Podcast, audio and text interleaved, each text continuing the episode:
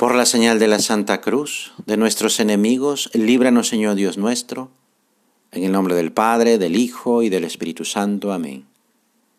Señor mío y Dios mío, creo firmemente que estás aquí, que me ves, que me oyes. Te adoro con profunda reverencia. Te pido perdón de mis pecados y gracia para hacer con fruto este rato de oración. Madre mía Inmaculada, San José mi Padre y Señor, Ángel de mi guarda, interceded por mí. El 8 de diciembre de 1854, el Papa Pío IX, en la Basílica de San Pedro, definía como verdad por Dios revelada y por tanto dogma de fe la Inmaculada Concepción de María. Cuatro años después vino la confirmación del cielo. En una de las apariciones en Lourdes, Francia, Santa Bernadette le preguntó a la señora, ¿tendrías la amabilidad de decirme quién eres? Al principio la Virgen solamente sonrió, pero cuando la niña insistió, ella dijo, Yo soy la Inmaculada Concepción. El verbo se hizo carne, pero ¿cómo podría haber contenido toda la pureza un vaso sucio? ¿Cómo podría guardarse el agua más pura en un vaso impuro? María es el vaso digno de honor que recibió a Jesucristo en su interior.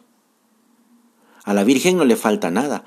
No podríamos imitar la pureza de los ángeles porque no somos espíritus puros.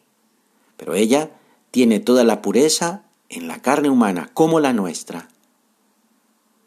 Hay amores santos y amores malos. Si amamos las cosas malas, envilecemos nuestro corazón. Pero si amamos las cosas puras, nos llenamos con puro amor, amor verdadero.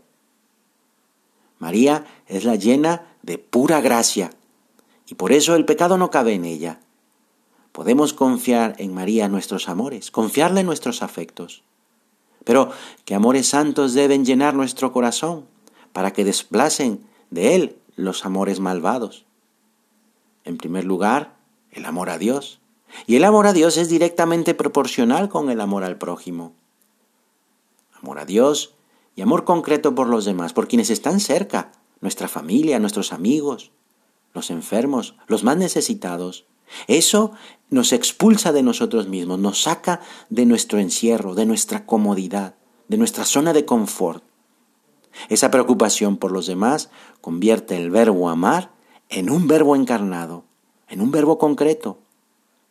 Esos amores santos borran los amores malos, María no duda en ponerse en camino a Belén estando embarazada, ni hace tampoco desplantes a José por no conseguir un alojamiento, ni se queja del cansancio del viaje, ni pide un tratamiento especial, que ella sí que lo merecía en ese momento. Nos aconseja el fundador del Opus Dei. La Virgen es la seguridad, ella es la esperanza, ella es la madre del amor hermoso, ella es el principio y el asiento de la sabiduría. Y ella, la Virgen María, medianera de todas las gracias, es la que nos llevará de la mano hasta su Hijo Jesús. Por eso, cuando estés alegre y cuando estés triste, cuando tus miserias se vean menos o cuando pesen más, acude siempre a María, porque ella jamás nos abandona. Cuando no buscamos a Dios es imposible estar contentos. La tristeza nace del egoísmo, del afán de compensaciones, del descuido de las cosas de Dios y de las cosas de nuestros hermanos, de estar pendientes solamente de nosotros mismos, en definitiva. Sin embargo, el Señor nos ha creado para la alegría, nos quiere más alegres cuanto más cerca de sí nos llama. La tristeza paraliza nuestros propósitos de santidad y de apostolado. Ese el ambiente es un gran mal la tristeza no se origina por dificultades o sufrimientos más o menos graves, sino que se origina por dejar de mirar a Jesús. Enseña Santo Tomás de Aquino que este mal del alma, la tristeza, es un verdadero vicio causado por el desorden del amor a sí mismo y es causa de otros muchos males. Es como una raíz enferma que solo produce frutos amargos.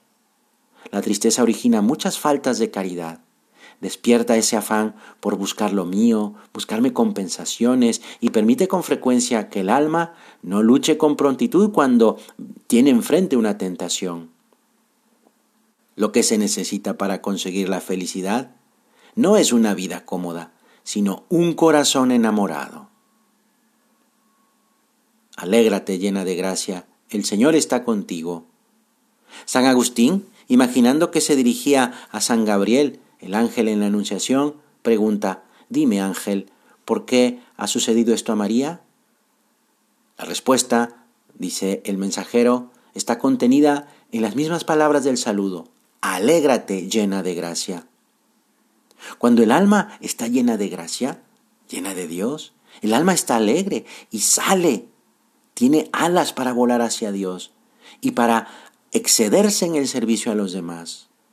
Un corazón alegre es porque está más cerca de Dios y se dispone a llevar a cabo grandes empresas y es estímulo y ayuda para los demás. Muchos piensan que van a ser más felices cuando posean más cosas, cuando sean más admirados, y se olvidan de que solo necesitamos un corazón enamorado.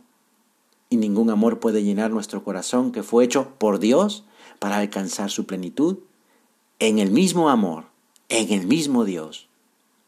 En Él encontramos la seguridad y todo lo que necesitamos, también la alegría y la paz, en cualquier situación por la que estemos pasando. Por eso, no dejemos nunca de tratarlo personalmente, con intimidad cada día. Así lo hizo nuestra Madre, la llena de gracia. Porque es feliz María, porque ama la voluntad de Dios y ese amor es más fuerte que cualquier otra cosa. Ella es la Madre siempre atenta para que no falte el sustento a sus hijos, a ti y a mí, que esos somos sus hijos. La Virgen puede también transformar nuestras penas en alegrías, nuestros pecados en penitencia, nuestras miserias en contrición que repara.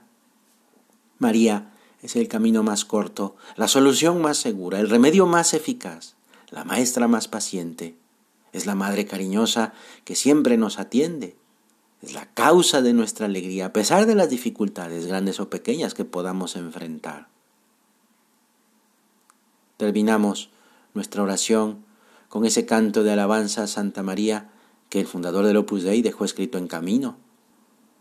Dios te salve María, hija de Dios Padre.